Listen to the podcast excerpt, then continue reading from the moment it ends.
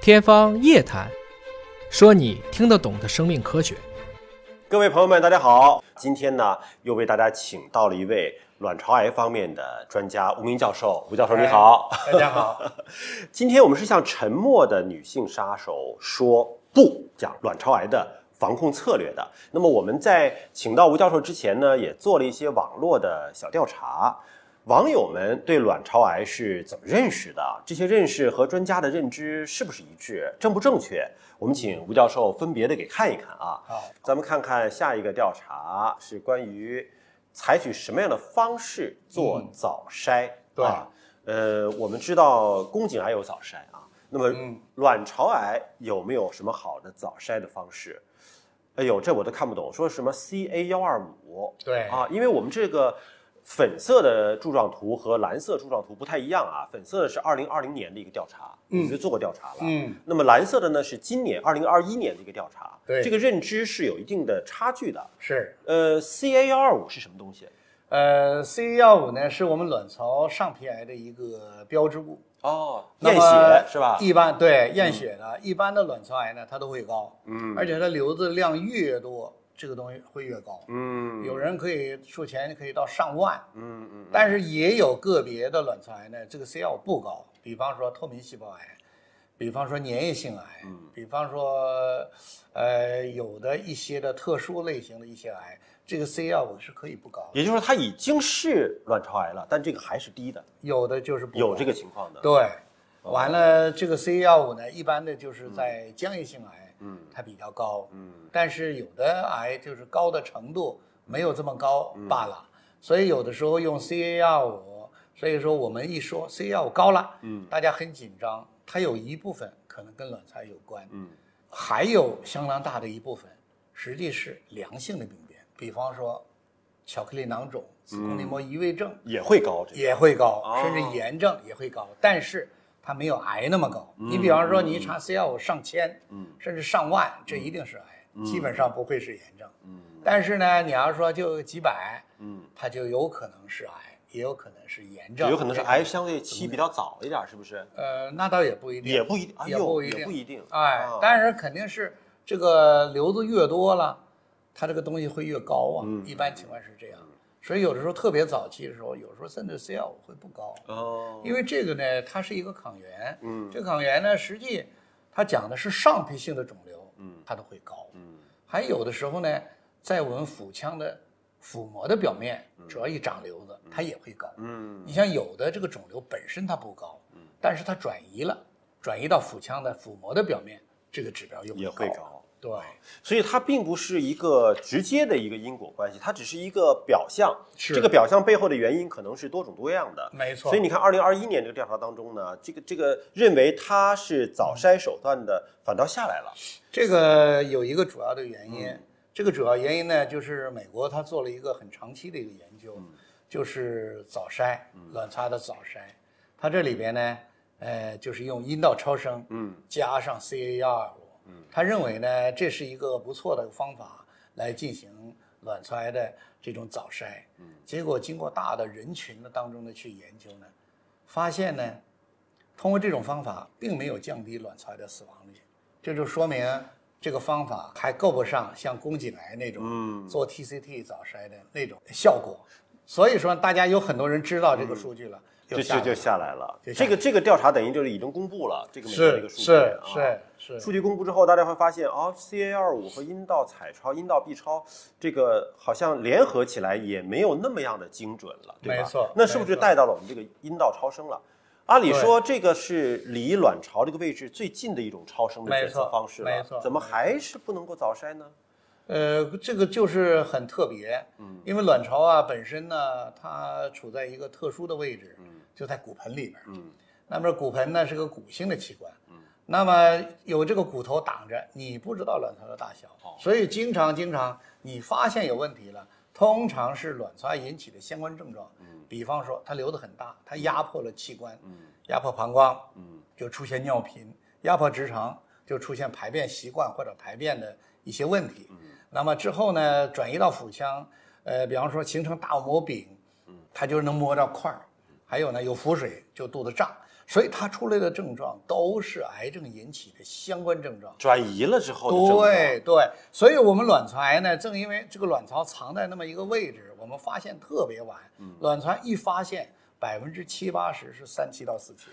百分之七八十啊，所以说卵巢癌的死亡率之所以高，就是因为发现的百晚分之七八十都是晚期都，发现的晚。而晚期的所有的晚期的癌都不好，所以卵巢癌是因为这个问题。如果你发现的是早期的卵巢癌，嗯那个预后仍然是相当不错的。所以为什么我们今天的主题叫做呃向沉默的杀手说不、啊？对就说卵巢癌它有可能真的是平常不吱声不说话，但一旦吱声说话了，可能就是到比较晚的周期了、啊。，是，那它早期真的就没症状吗？就是因为没症状，没因为它症状藏着。藏着为什么乳腺癌能早期发现呢？能摸得到？哎，他洗澡或者什么，他就摸到了，嗯。他就摸到现在不是那个市场上有那种什么卵巢保养啊，按摩给按按卵巢，能按着吗？ 那种了。呃，这个卵巢保养呢，的确是妇产科大夫是啊，最嗤之以鼻的，最嗤之以鼻的是吧？因为没这事儿、啊，你根本摸不着。你怎么保养？摸哪儿？哎 你要真是说，有的时候我们在开玩笑，嗯我是要真是你想做卵巢保养啊，可以找妇产科大夫来，他至少通过双合诊呢、他能摸到。嗯，哦，大夫能摸到。大夫能摸到，因为双合诊嘛，他一个手在肚子上边啊，另外一个手在阴道和肛门里边哦，这样他两个手一合，反倒能摸到卵哦巢。应该说正常人他就能摸到嗯嗯，或者说摸不到，但是增大了你能摸到。哦嗯这就是说，有些尤其你像年轻人，你摸到卵巢没问题。如果这人绝经了，你还摸到卵巢，那么我们就认为他是增大的了，有可能是卵巢癌了。哦，哎，是这样的，所以说医生有手段的，医对吧生是能摸到嗯，所以要真正卵巢保养啊，应该是找医生开玩笑啊，哎，妇产科大夫是可以做的， 到底有什么用处？啊对这还真的不知道。呃，但还有两个检测，一个是宫颈刮片检查，对，这个我都觉得不太靠谱，因为个呃这这个不应该查宫颈癌的吗？对，是吧？这宫颈挂片的检查呢，主要是对宫颈癌有用。另外，子宫内膜癌有的时候嗯脱落了它也脱落细胞，它啊会发现一些问题，但卵巢细胞脱落不到宫颈这儿来吧？呃，脱落到肚 子里，呃查不到，查不到，查不到的。PET CT 呢？这个不就说查肿瘤特别好的？呃、PET CT 查肿瘤是特别好，但是你要作为一个早筛的手段，应该说太贵了，太贵了，因为你那个应该说你得有这种所谓的叫什么性价比嗯啊、cost effective 嘛、你得有这个。PET CT 呢，还是我们所有的检查里边影像也最贵的。一万多。要哪儿都做，可能要一万多。哦嗯如果要不做头的话，现在都有优惠吧，大概七八千块钱。一个是七八千哎但是的的确确，对于几乎那些卵巢癌都是可以通过它来发现的，确实可以发现，确实可以发现，而且有转移的，它就更能发现。所以我们经常说，你比方说 C L 五高，我们查了一溜够都没有查到，那到底是不是癌呢？做个 PET CT。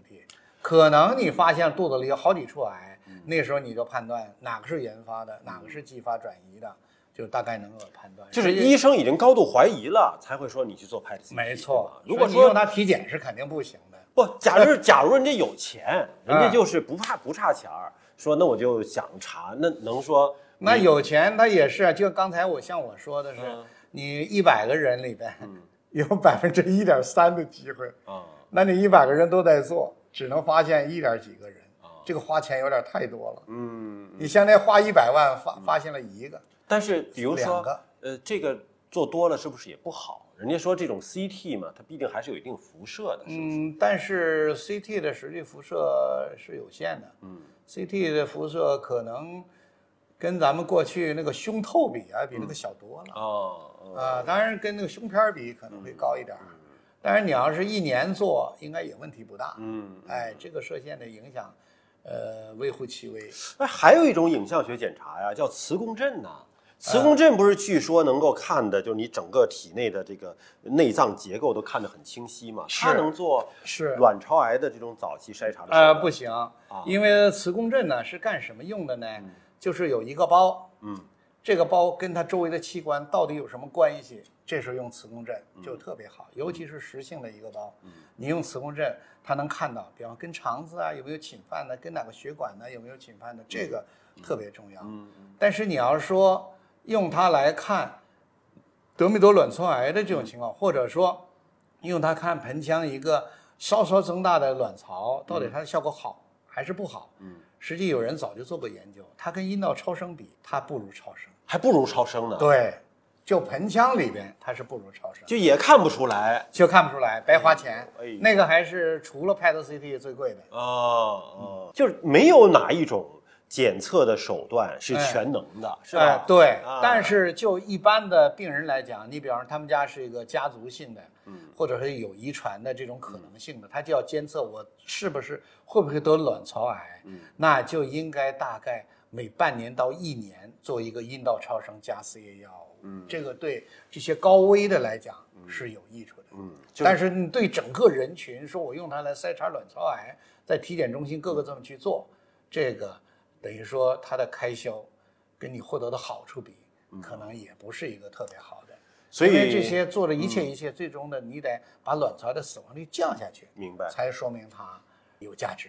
所以现在非常重要的一个判断标准，就是还是家系的遗传。就如果真的是家族当中有这样的亲属，那就要引起高度的重视了。是的很多手段该上要上的。是的但假如说就是完全是从来没有过啊，可能也不必过分的杞人忧天。应该是，但也确实没有百分之百的事儿，这个咱们也不对能不能打保票，呃，对吧？嗯但是的的确确体检的时候，现在基本上都包括 CA 药物和阴道超啊